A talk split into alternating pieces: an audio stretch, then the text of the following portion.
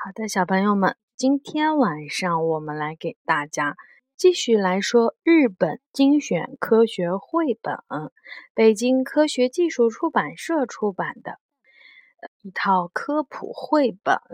今天晚上呢，我们来说地铁开工了。这本书是由日本的加古里子画的，由潇潇翻译的。由北京地铁设计研究所蒋玉坤教授审定的。好，我们来看啊，地面下、河底下，列车在奔驰。地底下的铁路究竟是怎么样建成的呢？地铁工程开工了，在高楼林立的大都市。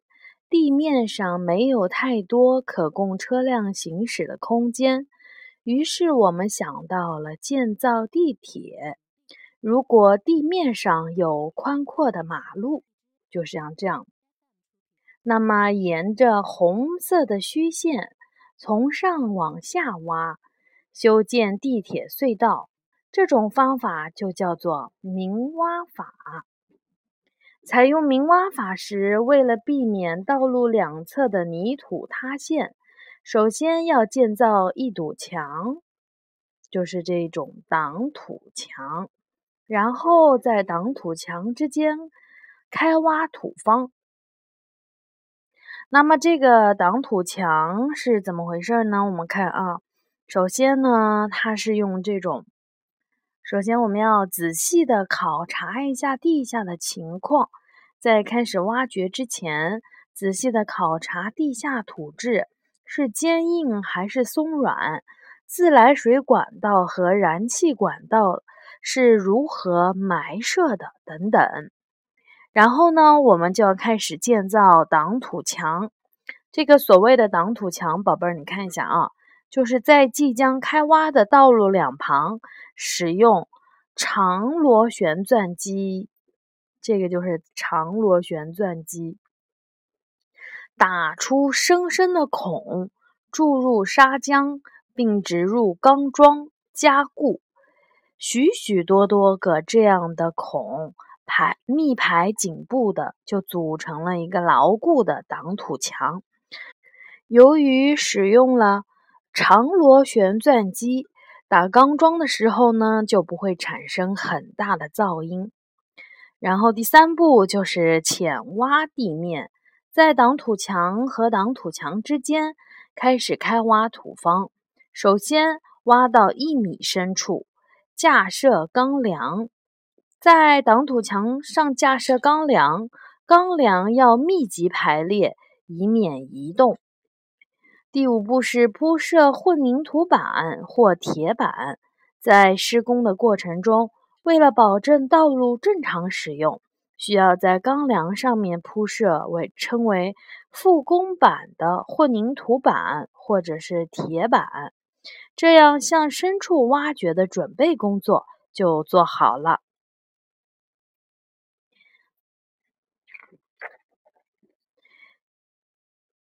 第六步呢，是我们要保护自来水管道和燃气管道等地下管线。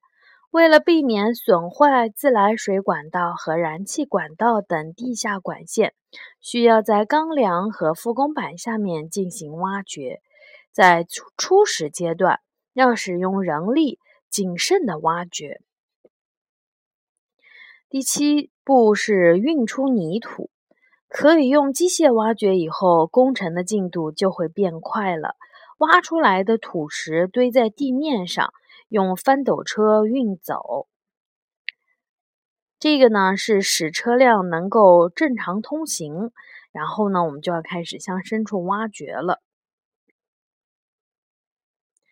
第八步是加入工字钢，随着挖掘的不断深入，在挡土墙之间。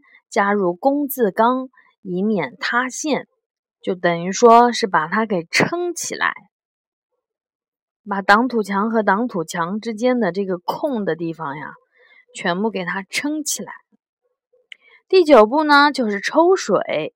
如果积存了雨水，就要使用排水泵将水给抽出来。然后就是去除障碍物，要使用盐凿机粉碎大块的石头等障碍物。十一步是进行钢筋网的施工，要根据隧道的大小进行钢筋网的施工。混凝土结构支模在钢筋网的四周支上模板，塑造出一个用于灌注混凝土的模型。这样呢，长长的钢筋混凝土隧道就建好了。这个呢是使用明挖法建造的隧道，所以我们看明挖法建造的隧道一般都是矩形的截面隧道。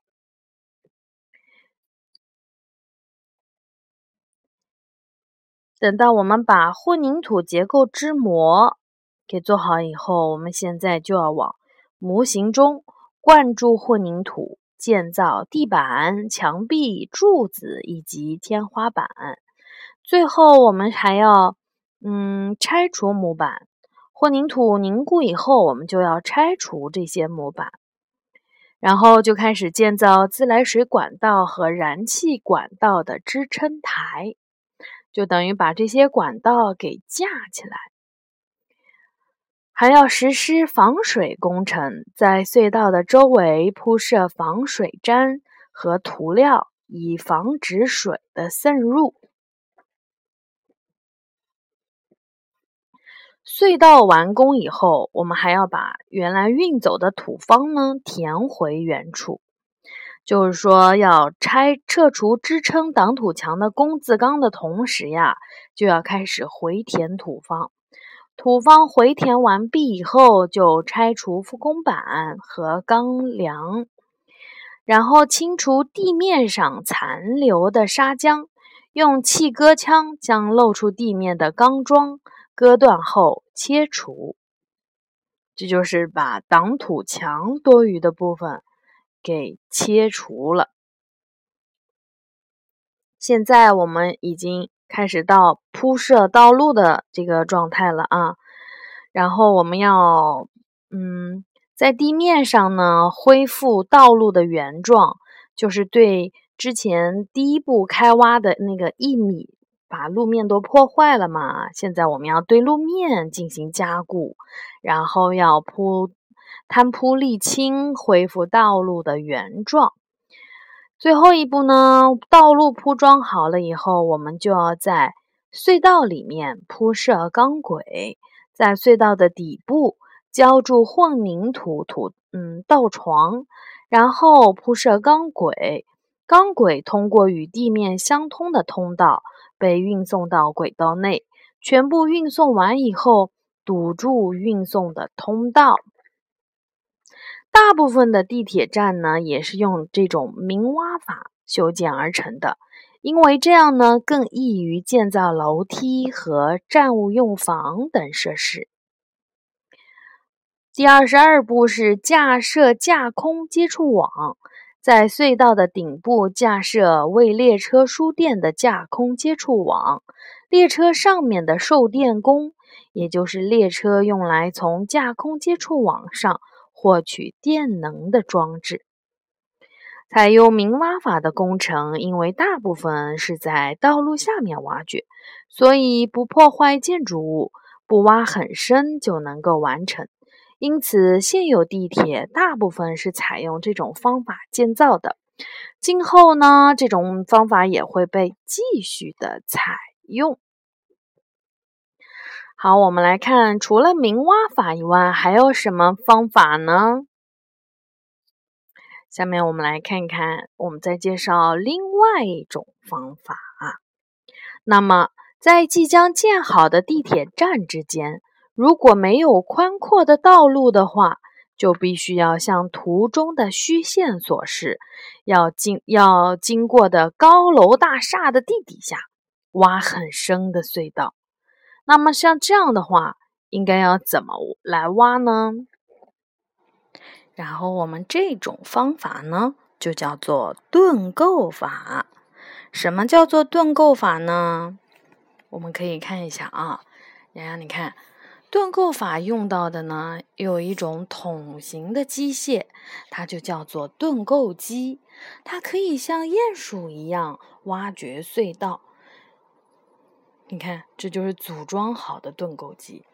我们看盾构机呢，首先是要用这种大型的拖车，把这个盾构机的这个零部件呀，用这些起重机呀，从这个盾构工作井给它一个一个掉下来，就放下来，对，给它放到这个地底下这个隧道这边，然后再组，再把它搞零，对，然后再组装起来，是的。然后我们再把盾嗯盾构机给组装起来。盾构机上有个电风扇。那是电风扇吗？它只是一个这种螺旋结构啊。它只是一个这个螺旋的结构啊。我们来看一看这个像电风扇一样的这个形状，最后是干什么用的？对，我们的初第一步工作完成了，就是在。盾构工作井中将零部件组装成盾构机，然后看看这个不是电风扇吧？这个叫做刀盘，这个是干嘛的呢？你知道吗？你先看看这个。盾构机的最前端有一个有很多坚硬的刀具的圆盘，它叫做刀盘。它能够缓慢地转动，切割泥土和石块。盾构机的掘进速度能够达到每天六米左右。这个是什么？你知道吗？这个叫排土口。你看它这样不停的旋转，然后就把这些土。通过这个这样运运运运运上来，然后呢排到外面去，对不对？这个是皮带输送机，把这些多余的土给送到外面去，跟刚刚那个是一样的，要把这些土石怎么样带到外面？嗯，好，我们来看一看啊。盾构机在挖掘的同时呢，还能够建造隧道壁。就是说，这边呢，我们在用这个盾构机在挖土，然后这边呢，我们就用一些盾构的管片儿，都是弧形的盾构的短片儿，把这些。弧形，你看六到九片组合在一起，形成一个大圆环，是在地面上的工厂里根据隧道的大小制造的，然后在里面把它们给拼装起来，是不是啊？嗯嗯，这样呢就形成了一个隧道的壁啊，然后组装成圆环形，再用螺栓牢牢固定。一个拱圈儿就建成了。现在呢，我们来看一看，采用盾构法施工所需要的工程费用，要比采用明挖法要高。那是肯定的，对不对？因为有一个机器每天只能打六米这么长，然后要不停的往前，然后呢，它打完了这些一个圆的管道，还要用这种。来给它拼起来，对不对？嗯。但是呢，因为没有开挖和回填土方的麻烦，所以在道路不够宽敞的地方和比较深的地方，也可以轻松施工。此外呢，还有许多种与前面所述类似的盾构法。你看，他说了几种。你看，这个是圆形截面盾构隧道，这个呢是眼镜形截面盾盾构隧道。这样呢，我们可以怎么样？有过来的车，也有过去的车，对不对？还有半圆形截面盾构隧道，半圆形截面就是圆形，嗯，这个眼镜形这里可以当做站台用，是不是啊？嗯。这个好像那个有轨电车呀。对，它上面是有的。刚刚我们不是，我们，刚刚不是说这里明挖法的时候，我们不是最后说到了吗？明挖法的最后要在架设架空接触网，这个就是为列车输电的架空接触网，像我们在大连看到的那种有轨电车，是不是？嗯嗯，好。大部分的地铁隧道是采用明挖法和盾构法来建造的，但是也有采用下面这些特殊的方法建造的。我们来介绍一个叫沟渠法。隧道必须要从建筑物底下经过的时候，可以暂停隧道的整体挖掘，先挖出几个横向并列的小洞。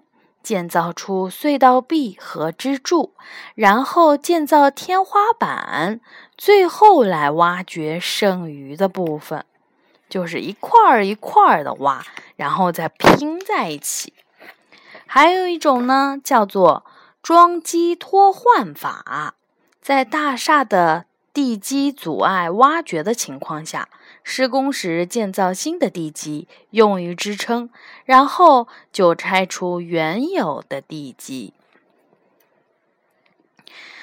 第三种方法呢，叫做承箱法，在地面上建造钢筋混凝土箱子，然后在箱子底下进行挖掘，这样呢，箱子就会沉到地下，形成隧道。就是这样，图像这样子的。还可以加箱子，以形成更大的隧道。这种方法适用于地下水较多的情况。施工时，从上面向箱子底部输送高压气体，可以防止地下水在挖掘的过程中涌出。第四种方法叫做沉埋法。在河底挖出一个平台，将用船运来的钢筋混凝土箱子沉下去，将这些箱子连接起来，排出箱子里的水之后，回填土方。这种方法用于在河底较浅的地方建造隧道的情况。第五种方法呢，叫做冷冻法。